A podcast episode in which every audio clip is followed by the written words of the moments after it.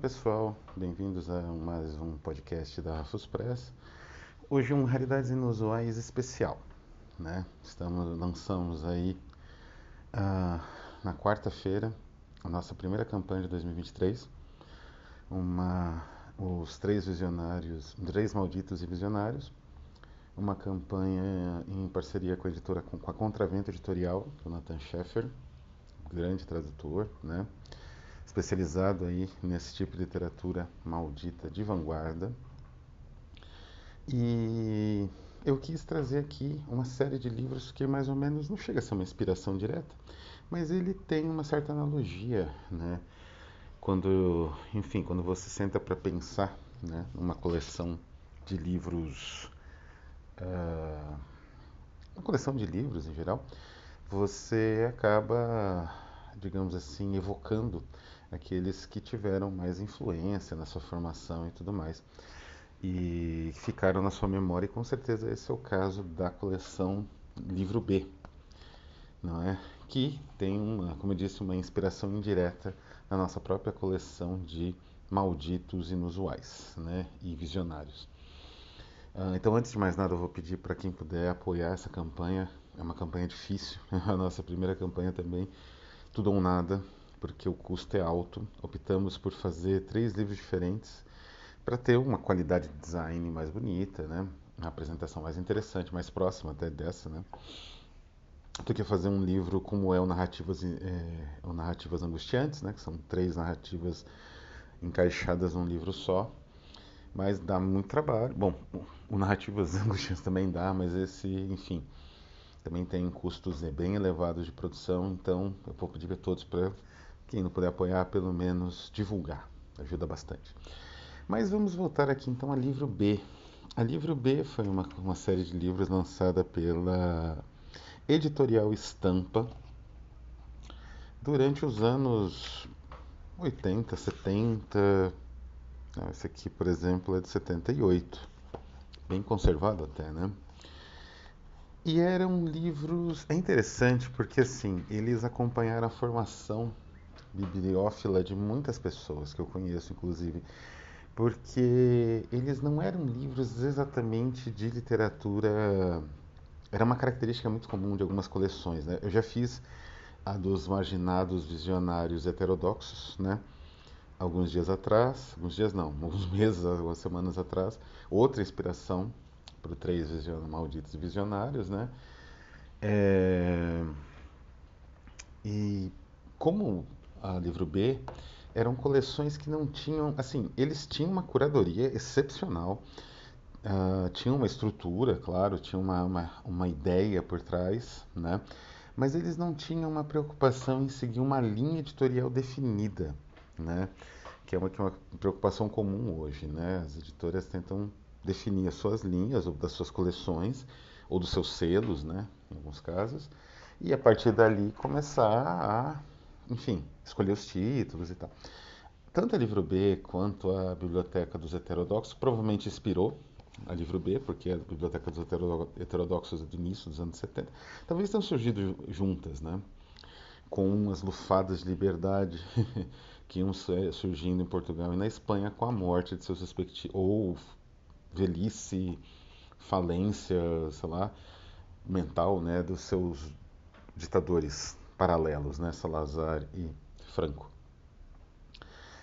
Bom, de qualquer maneira, a livro B eram livros que tinham essa característica, essa capinha preta, me parece que inspirada num, numa coleção de livros particular francesa, que tinha também essa capa preta, que saiu Bois Vian, por exemplo, da Gallimard. É, a impressão está bonita da capa, né, como dá para ver, tinha um prateado então essa é tudo papel, né? Quer dizer, capa capa cartão. E essas páginas azuladas, que provavelmente não foram impressas assim, né? Isso aqui, como elas amarelam fácil, provavelmente era o tipo de papel usado, que é muito charmoso e até relativamente bom esse papel, resistente. Não fica com um cheiro forte de mofo, embora aqui tenha, passou por poucas e boas esses livros, todos usados, evidentemente. E a ideia era publicar livros assim. E assim, é mais ou menos, é interessante até pegar esse exemplo, que é mais ou menos assim que vão ser a série de Visionários e Malditos, como que começa agora nessa campanha no Catarse. Livros mais finos, com narrativas fechadas, num estilo novela, noveleta, né? com textos, né? Eu me lembro que vem, né, com uma introdução, vem com uma certa estrutura para texto mínima, né? No caso, os três visionários, os visionários e malditos vão vir com mais material, vão vir com ilustração, né? Nossa ideia é dar um passo além. Mas esse é um bom modelo, né? um modelo interessante, muito bem feito. E por isso acompanha tantos bibliófilos desde os anos, sei lá, 70. Eu um deles, né? Eu me lembro ter lido, lido sobre esse livro a primeira vez muitos anos atrás. E numa Leia da vida, acho, numa antiga revista Leia, Leia Livros, né? Uma revista antiga que trabalhava com mercado editorial e um pouco de resenha, né? Também tinha um material sobre livros e a respeito da produção de livros. É interessante, né? Na época de internet era uma, uma revista útil nesse sentido, né? Uh, e a partir daí eu comecei a correr atrás desse material. Comprei vários em estados de degradação, destruição variáveis, né? E tem muitas histórias com esses livrinhos, né? É, assim, do ponto de vista de tradução, qualidade, é, qualidade da edição, não são os melhores livros do mundo. Né? Esse mesmo, que é o Contos da Chuva e da Lua Vaga, o Getsu Monogatari, de uh, Ueda Kinari, esse mesmo, ele na verdade foi traduzido do francês, né? de segunda mão, né? Ó, a tradução, notas da versão. A introdução que é muito boa, aliás, também é francesa, do René Siffer.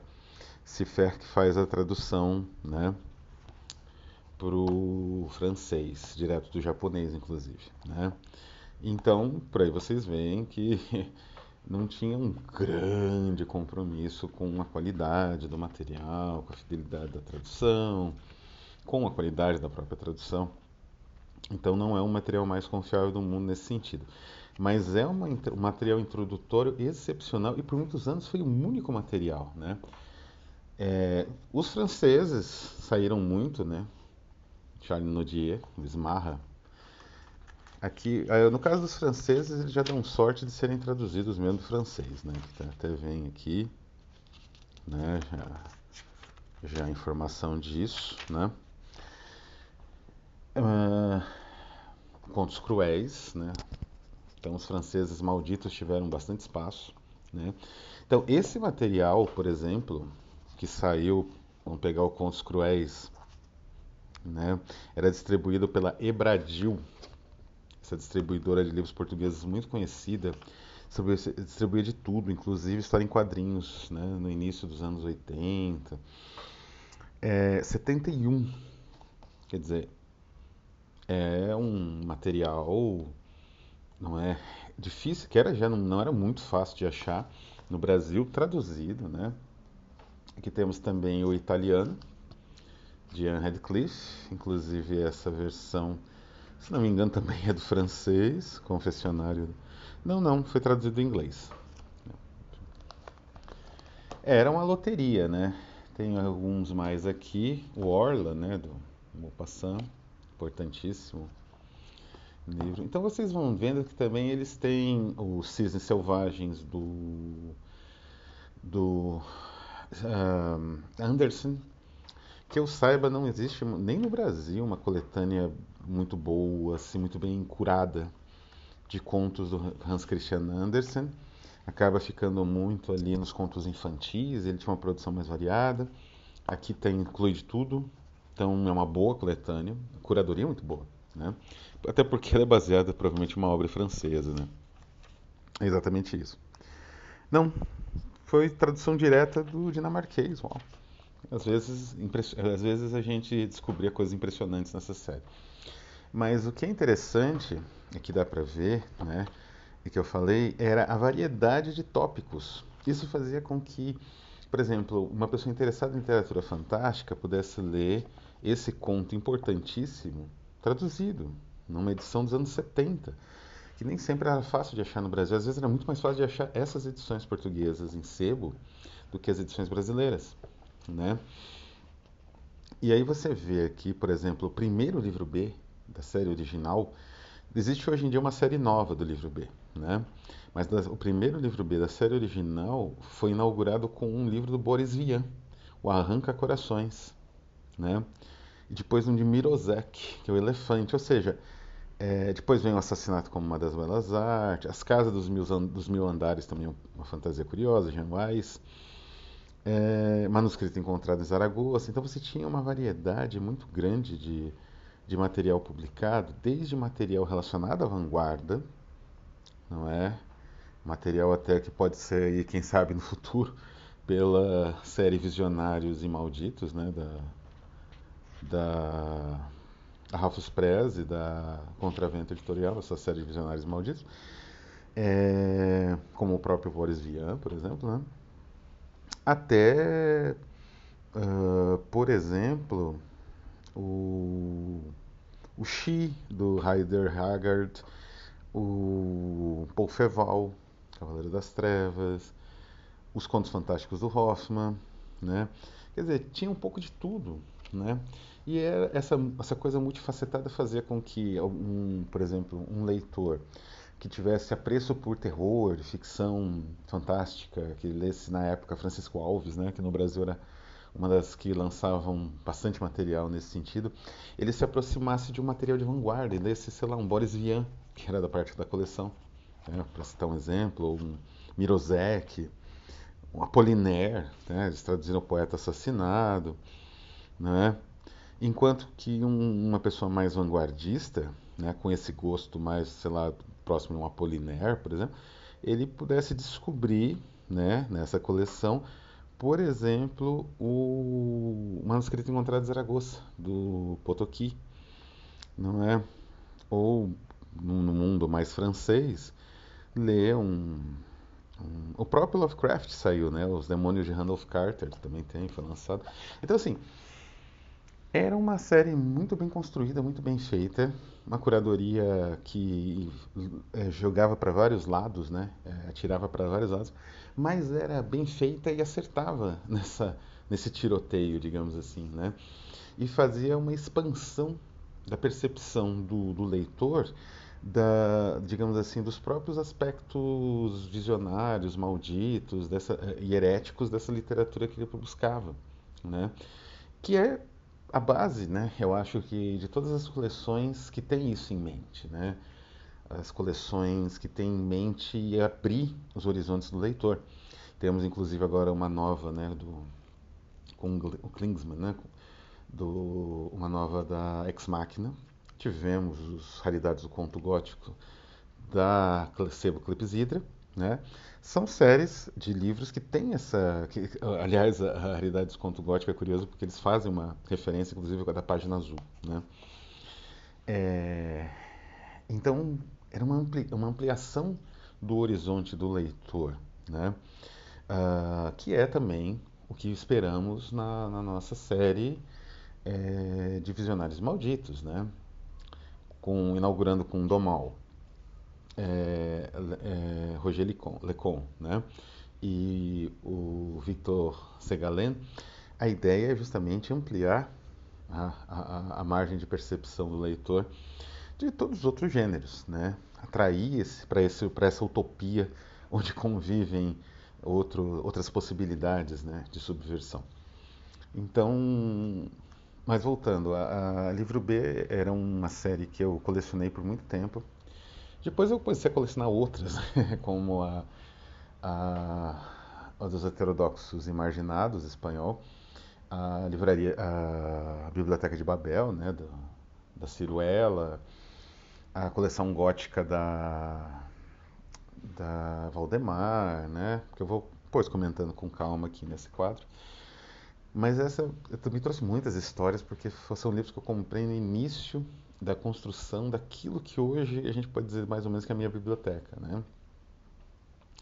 Então eu corri atrás desses livros, tudo quanto era lugar. Tinha uma livraria, por exemplo, que eu costumava até achar bastante desses livros, até quando eu comprei esse, por exemplo, no centro de São Paulo, que depois eu descobri que vendia material nazista, eu parei de ir. Então era, era esse tipo de história, né? Porque você procurava em tudo quanto era seu, em tudo quanto era lugar, aonde surgia esse material. É, enfim, do meu bolo aqui, eu vou dar destaque, né, de um, um top 5, um top 3, não sei, vou, vou pensar ainda, dos meus prediletos, né. Tem alguns livros que são de uma importância gigantesca histórica, como, por exemplo, Fitzjames O'Brien, A Lente de Diamante, né. Uma coletânea de contos impecável, né, com algumas ideias absolutamente geniais, outras nem tanto, mas é um grande contista, muito pouco conhecido no Brasil. Mas o que eu destaco, o primeiro que eu destaco é essa edição bem castigada do Jardim dos Suplícios do Octave Mirbeau. Mirbeau é um autor, enfim, absolutamente subversivo, absolutamente genial. E aqui ele faz uma espécie de anti-romance sadiano. É uma pequena pérola, uma maravilha. E esse livro tem uma história engraçada porque eu tive, perdi, né, nas minhas mudanças de casa em São Paulo. Eu tinha comprado em Campo Grande, isso aqui por reembolso postal, uma coisa assim. Perdi, achei de novo e comprei, e aí né, foi essa edição meio detonada. Um outro aqui importante dessa minha pequena coleção é justamente o Contos da Chuva e da Lua Vaga. Né? Por mais que a tradução não seja lá essas coisas né, do japonês, os contos do Akinari eles são tão equilibrados, né? Tão existe uma, uma, uma percepção humana tão instigante e complexa nesses contos que você até esquece um pouco os problemas de tradução que eventualmente ele tem. É... E por último, não é? Eu não tenho tantos livros assim, mas o um que a gente pode destacar é justamente um que eu mencionei aqui, que é o os Cisnes Selvagens. Né? Um, um Hans Christian Andersen tem uma carreira interessante como escritor. Né? Ele se envolveu. Ele diretamente não, imagina, mas o. ele foi envolvido né, pelo uh, Kierkegaard né, em torno aí da, digamos assim, legitimidade da posição dele, né? Quer dizer, ele era um, um autor homossexual aceito na corte, né? E isso irritava os moralistas, como o próprio Kierkegaard era um pouco, embora não fosse um moralista, assim, era um pouco. E, e aqui existe uma variação bem grande de estruturas narrativas relacionadas a conto, com essa percepção uh, um pouco como eu vou dizer, melodramática, que é bem típica, né? Tem a seriazinha, se não me engano, não é? Tem os Cisnes Selvagens, que é muito interessante. E alguns desses contos, uh, As Flores de Idinha, Vestimenta Nova do Imperador, o filme Soldado de algum, como o próprio, acho que os Cisnes Selvagens, que é o conto dos dos a Pastoril do Empachaminas também um pouco, que é o conto né, do, dos cisnes, né, uh, do pato dos cisnes, é, ele se aproxima, ele antecipa um pouco o que seria os contos, alguns dos contos do Wilde, né? Então é um material muito bom, né? Excelente material. Então é isso, né? É, eu vou ficando por aqui, lembrando que Estamos tentando fazer a nossa versão né, da Livro B. Espero que vocês possam contribuir ou colaborar com o que possa, com o que for possível ou com divulgação. Né? Porque, como eu disse, isso aqui acompanhou minha infância, meu início de, como leitor, a descoberta, né, na verdade, de muita coisa no mundo dos livros e é, uh, eu acho que essencial, né, você ter coleções assim tanto para novos leitores quanto pessoas que já leem, já têm uma biblioteca enorme e querem descobrir né, outros caminhos, outros universos. Então é isso, vou ficando por aqui. Um abraço a todos e até a próxima.